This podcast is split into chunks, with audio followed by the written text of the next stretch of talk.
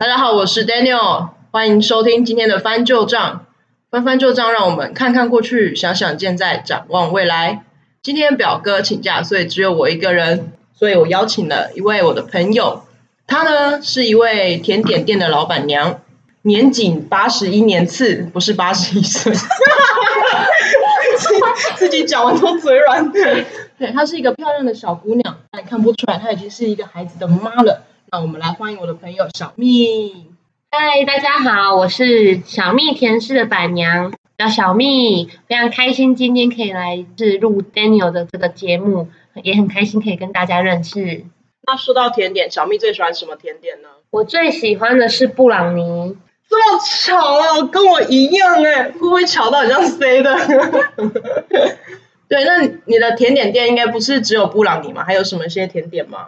嗯，当然像我们甜店里啊，也会有一些像柠檬塔啦、乳酪蛋糕啦、泡芙啊等等之类的甜点。反正市面上你看得到的、想得到的、找得到的。基本上我们都能做，也能克制化，但是最重要的是，你要来来到这里才看得到小蜜板娘。所以最后是在推销自己，不是在推销甜点的意思。因为小蜜板娘的店里有一个非常非常可爱的店长，她是我的女儿，她叫小秘密店长，欢迎大家来跟他玩，可以来摸他、哄他、抱他回家。推销完自己，现在推销自己的女儿。那这样子，你一开始在创业的时候，有没有遇到什么挫折啊？嗯，当然也是有，因为有的时候可能会因为在甜点的的这个品相上面呢，我们都是自己做研发，所以有时候在自己研发的时候，会在思考菜单啊，或者是在研发一些就是食谱的时候，其实是有一点困难的。但是你又希望就是可以做出自己独特的口味，所以其实在这个过程里面花了很长的时间，然后再包含要。买很多的器材啊，然后很多的就是一些甜点的一些器具去做呃实验，所以其实这个过程还拉的蛮长，可是又只能边做边学，然后又边卖。哇！那所以就是你研发这么多项甜点之中，布朗尼是你最得意的，应该是说你们店内的招牌吗？呃，算是我们一个非常大的一个招牌，因为我们无论我们是从菜市场起家，所以说无论是我们以前在菜市场啊，连那些那种阿妈啊，你想不到的人，他们都跟你说声赞，说声赞，按赞、分享、加订阅。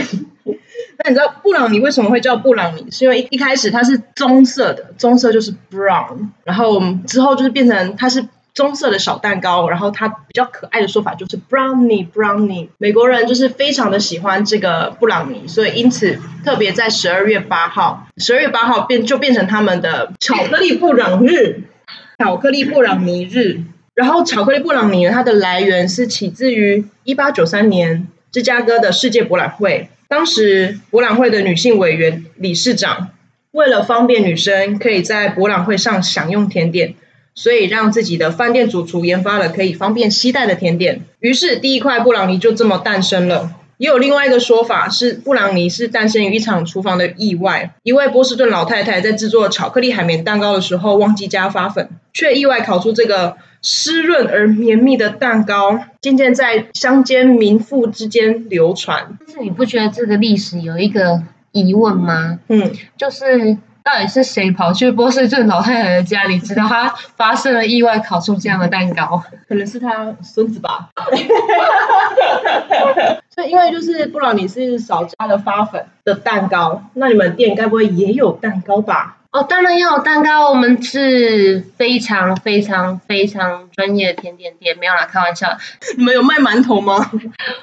哎，有哎，有时候就是想到啊，我会做馒头给我老公，或者是给我小朋友可以吃，因为我们就是不知道外面有没有就是其他添加物，所以我们就是用自自己揉制的面团，自己的天然发酵这样。天哪，我不知道你还有做馒头，所以这不卖的。哦，当然啦，这就是只能藏在老公跟小孩的胃里。好恶心。那应该言归正传一下，就是我觉得刚刚就是丹 Daniel 啊分享的那个布朗尼的部分，我觉得因为其实布朗尼它有一个很大的特点，大家都觉得它黑黑的，为什么就是在侍女的一个布兰会上面大家要使用它？就是如果大家有平均去看到的话，一般布朗尼都不会切的非常大块，因为那是要让人家看起来是非常优雅的一道甜点。那它为什么又会？在就是布朗尼的口感上面是外面脆脆的，然后里面又是比较柔软的呢？为什么？因为嘿是，它就跟侍女一样，就是外表看起来是很刚强的，可是内心却是很柔软的，所以要让大家看起来就是既优雅又又很高贵，可是内心却又很可口。哇塞！没想到小小这么一块布朗尼有这么深层的解释，不愧是老板娘，有着一个三寸不烂之舌。By the way，我跟他是在保险业的时候，之前在做保险的时候认认识的，所以他天生就有一张业务嘴。哎，我们在保险业认识，那表示说你也有一张业务嘴。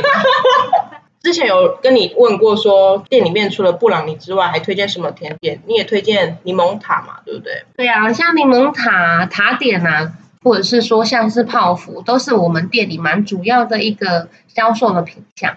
之前在创业的时候，是在市场里面摆摊，摆摊的时候就会有一个有一个妈妈买了她的布丁或是奶奶酪，她说味道吃起来跟外面真的不太一样。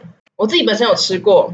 它吃起来就非常的奶味，我是吃奶酪，而且它水水的。因刚开始研发的时候，嗯，因为我们在初期的研发啊，就是我们一开始都还是会依照可能大家认知的一些做法，或是了解一些做法来做。但是后来我发现，可能在口味上啊，跟整体呈现上面是不够好，所以我就一路一路一直改，一直改，一直改我的配方。那当然，因为刚刚有讲到嘛，我是边学边做边卖。那为什么要这么急？就是因为要有及时性的收入啊，不然小孩要吃什么喝什么，对不对？那但是就是在这个过程当中，也可以不断的去修正我们自己的作品。就是我把甜点称之为自己的作品。像刚刚 Daniel 提到，就是之前有妈妈说，哎，我们的味道跟别人不一样，所以她真的一试成主顾，就是她基本上每一个礼拜都会来跟我买二十颗至三十颗的布丁或奶酪。那因为她都会带去那个她小朋友的幼儿园去分给大家吃。因为他觉得说真的吃起来就是很天然的味道，我不知道大家有没有吃过一种奶酪或者是布丁，很容易吃起来有一个奶粉的味道。其实有哎，对对对，那其实都是用可能用一些调和乳啊、保酒乳啊，或者是一些我们所谓市售看到的牛乳或者是奶粉去制成。那有的是吃起来就是布丁粉去调制的那种味道，其实跟真正的就是做出来的鸡蛋牛奶的那种布丁。味道就是完全不同。那当然奶酪也有这种情况，所以就是在这个过程当中啊，我们自己也发现，很多市售的东西其实都或多或少会添加可能一些烘焙用的奶粉啊，或者是一些就是为了省成本，可能我们会用一些牛乳啊、保酒乳啊去做添加。那因为我们坚持就是用鲜奶，所以说让我们的那个。甜点呈现的风味是就是非常新鲜，但是又非常的顺口的。那如果都是用鲜奶比较新鲜的食材，那是不是要做完就要赶快吃掉？它保存期限没有那么长啊。哦，这是当然。如果说像是奶酪啊，或者是说像是布丁啊，我们都会建议赏味期间是尽量在可能五天或者是一个礼拜内把它吃完。那因为它中间或多或少会添加一些糖。因为糖本身就有延缓就是食材腐败的一个就是功能，但是呢，因为我们本身做减糖，所以我们是没有办法放到有的人就是说啊，我可以放两个礼拜啊，或者是说像市售那种布丁这样子，我可以放好久。那这样子甜点里面该不会都没有放糖吧？那种二砂糖啊？哦，当然还是会有放。糖，但是我们的糖呢，会来自于我们自己家里的蜂蜜啊，就是它也是一个很天然的甜味剂，而且因为其实纯正的蜂蜜它的热量是很低的，那它却又很明显的一个甜味。但是呢，蜂蜜我们就很适合用在蛋糕啊，或者是像是布朗尼，添加一点蜂蜜，其实味道都非常好。松饼很常加蜂蜜吧，或是蜂糖，因为我知道就是在生病的时候。尽量不要吃甜的，尤其是喉咙痛。但是我网络上有查到一些偏方，就是喉咙痛的时候可以泡一些蜂蜜水来喝。嗯，小蜜健康教室来告诉大家，这是真的可行的。就是在生病的时候啊，或是身体不舒服的时候，我们如果觉得喉咙有一些症状，可能觉得刺刺痛痛的，我们其实是可以用那个蜂蜜水，或者是加一些就是蜂蜜的一个像花粉啊一些周边的东西，我们可以来减缓我们身体的不舒服。那因为我自己是哺乳妈妈，我到现在我小孩一岁九个月，我还在亲喂，因为这个关系，所以我没有办法去看医生，因为我不太想要吃外面的药。所以每次当我可能喉咙有点不舒服，或者是我有点感冒症状的时候，我其实就是喝蜂蜜水，尽量的喝蜂蜜水。就其实你们可以在市面上买到蜂蜜，可以这样测试看看，但是前提是你们买到的是纯正的蜂蜜。讲到说纯正的蜂蜜，那我要怎么分辨呢？因为我上次我女朋友感冒的时候，她喉咙不舒服，我就去全联买了罐蜂蜜。那全年卖的蜂蜜，就感觉在那边买比较有保障，然后它有很多个牌子可以做选择。那外观上面其实都是用玻璃瓶装的，我其实也不太知道怎么分辨说我是买到真蜜还是假蜜。那所以有什么可比较简单可以分辨的方法吗？有的，我们可以用就是那个突然词穷，我们有三个分辨方式。因为很多人就是大家都会用就是蜂蜜舀水啊，看那个泡沫的持久度。可是其实呢，这个东西是取决于水质。假设说你今天的水质是富含矿物质含量很丰富的，因为蜂蜜纯天然的蜂蜜本身里面的矿物质含量也非常的丰富，有大量的葡萄糖。就当两个摇晃在一起的时候，反而这个泡沫是不持久的，而且甚至是泡沫是很稀疏的。那如果说你是用的所谓的我们的 RO 水，或是偏酸性的水啊，它其实泡出来的蜂蜜，它的泡沫就会非常的持久。那这个是一个就是偏酸性的水，它就会让泡沫很持久；而矿物质丰富的水，它就会让这个泡沫很稀疏。所以基本上没有办法用单纯用泡沫来恒定说，哎，这个就是好的蜜或是坏的蜜。那所以提供两另外两个方法给大家去做一个辨识。其中一个方法呢，就是我们可以拿一张卫生纸，然后把蜂蜜呢滴在上面。基本上蜂蜜如果是高纯度的话，它的那个密度够高，它不会穿透于卫生纸，这卫生纸看起来不会像湿掉一样，反而就是那个蜜就是会停留在那里。当然了，你停留太久，它还是会扩散，只是说它是不会穿透那那张卫生纸的。另外一个方式呢，就是用我们可以拿一支牙签啊去沾蜂蜜，然后用火烧。那它如果蜂蜜它是纯正的，它的燃点很高，它不会容易起，它基本上是不起火。可是你可以透过点燃之后，因为它会加热嘛，所以你可以闻闻看它的味道。如果它是属于不是非纯蜜的话，你可以闻到很明显的一种就是市售我们可以闻到那种糖味。可是如果它是纯正的，它点燃之后它闻到的味道，它反而就是葡萄糖的味。闻会闻到葡萄糖味道，那它应该点不起来吧？它不会烧起来吧？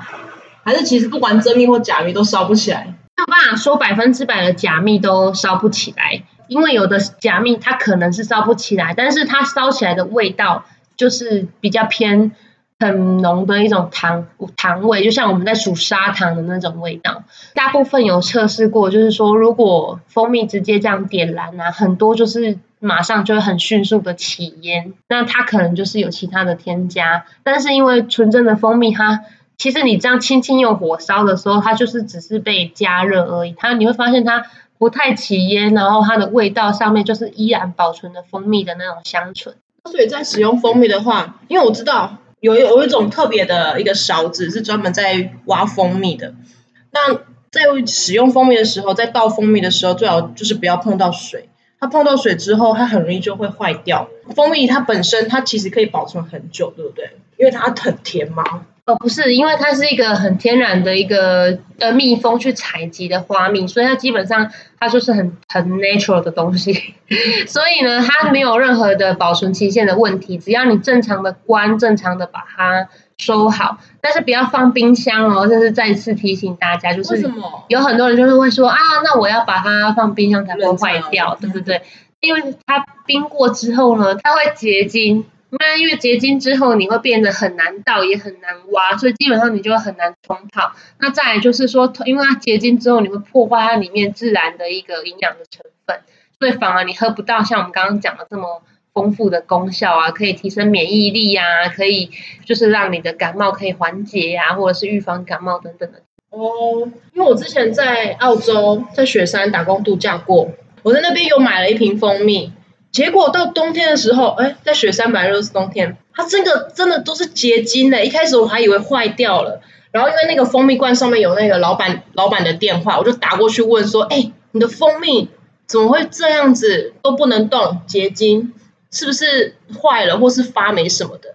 然后老板就叫我安心，这是正常的现象。其实只要就是隔水加热之后，那个蜂蜜还可以继续使用，只是像刚刚小蜜说的，那这样子营养成分可能就会被破坏掉。对，所以建议大家就是保存蜂蜜上面就是正常的放在室温底下，然后密封，就是把它关好就好了。所以呢，之前我们有有看过一个报道，就是这个报道大家应该上网也查得到，就是之前啊有那个就是历史学家他在挖那个就是一些历史的文物的时候，有挖到就是陪一起陪葬的陪葬品是那个很多很多的蜂蜜，可是这些蜂蜜大概其实已经有。好几十年的历史了，可是呢？千年吧。呃，对我也不知道。Anyway，就是陪葬应该是很好几千年之前的，反正就是好几个世纪了这样子，非常久的一个陪葬品。然后就发现说，就是这些蜂蜜，他们本来还不知道这些年年稠稠是什么，可是因为一打开。那种蜂蜜的味道很香浓，所以他们马上就猜测说这可能是蜂蜜，然后带回去做了一些相关的检测，才发现它真的是蜂蜜，而且完全没有任何的腐败，还可以吃。如果是你捡到那瓶蜂蜜，你会敢吃吗？我怕有尸体味。所以就是如果你在一个地方非常非常的口渴，你在在沙漠里面有两杯水、一杯尿、一个一杯呕吐物，那你会喝什么？自己的尿，当然是喝水呀！在沙漠里面有两杯，有两杯的水，一杯尿。请不要翻白眼我。那这样子，像蜂蜜就是可以储存很久的一个食材嘛？那上次我有听你讲到，在好事多科克兰的牛奶，它为什么可以保存的这么久？哦，这个也是可以跟大家分享。就是其实很多市售的甜点呐，或者是一些市售的东西，大家就会想说，哎，它包装的保存期限感觉很长。那当然，我们除了就是说像罐头，它就是很顾名思义，它就是肯定就是用比较高钠的方式去做保存。那当然有一些甜点，呃，譬如说像什么凤梨罐头，那他们当然就是用高糖的方式。嗯，那我们市售的甜点也会这样，因为一般可能大家就是。为了怕甜点就是很容易坏掉，因为可能会接一些水果啊，或者是结合一些就是其他的东西，怕容易变质，所以大部分的甜点的甜度也都会比较高，或者是说在水果上面会上一层果胶，就是糖霜，对不对？翻糖那种感觉。有的是上糖霜，那有的是上果胶。果胶的话，它会让就是呃水果上面会有一层透明的薄薄的，很多人在吃甜点应该也都会有看到。对，那它它就是果胶，它可以去延缓就是水果的老化，也可以去延缓蛋糕的，就是因为避免受潮啊，跟就是接触到空气而腐败。应该是这样。对，那相对的就是我们刚刚讲到的是牛奶嘛，那因为这款牛奶呢，它有一个很很大的就是。争议，大家就会说，哎，为什么它可以放到就是七八十天这么长？就是它是不是有问题？它是不是保酒乳？它是不是非鲜奶等等的？其实呢，这都不是。其实答案是呢，因为它的灭菌的方式不一样。牛奶要装进瓶子之前，它是它的那个灭菌可能做了接近百分之百，所以呢，它才有办法使用呃放的放置的期间这么长。可是呢，大家如果有注意看到它开封的后。开封之后，大家它是有标注说，就是尽量可能五天内用完，其实表示就是它的包装是做了做足的灭菌。可是开封之后，因为它没办法阻挡你的灭菌啊，就是你还是可能会接触到空气等等的，所以它还是会有一个腐败的一个情况。所以不用担心它是不是是不好的，其实不是，它只是在前面前端的灭菌做得很好，所以它可以保存的很久。可是开封之后还是尽早使用哦。所以你是因为接触到这甜点的这个行业，因为他自己做甜点，所以才会有这么多相关的资讯吗？要不然平常你问我，我也就说哦，它就可以放很久，我也不知道为什么。但是开封后要赶快喝完。嗯，应该是因为我本身也很爱料理，所以说就是在对于食材的掌握度上面还蛮还蛮喜欢的。所以像我女儿的副食品啊，就是也是我自己就是一手包办，就是完完全全没有就是。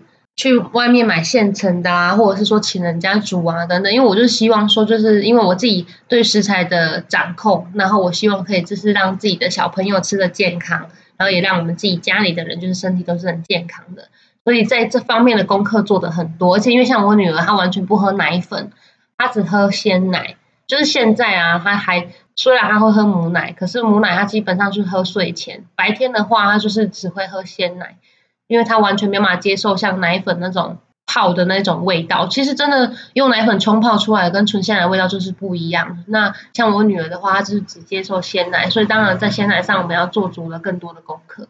所以说母爱真是伟大。我们感谢今天小米老板娘跟我们做对蜂蜜啊、甜点啊保存的方式的解释。然后如果有任何的疑问，欢迎就是写信或者是留言给我们哦。那我们下次见，拜。拜拜。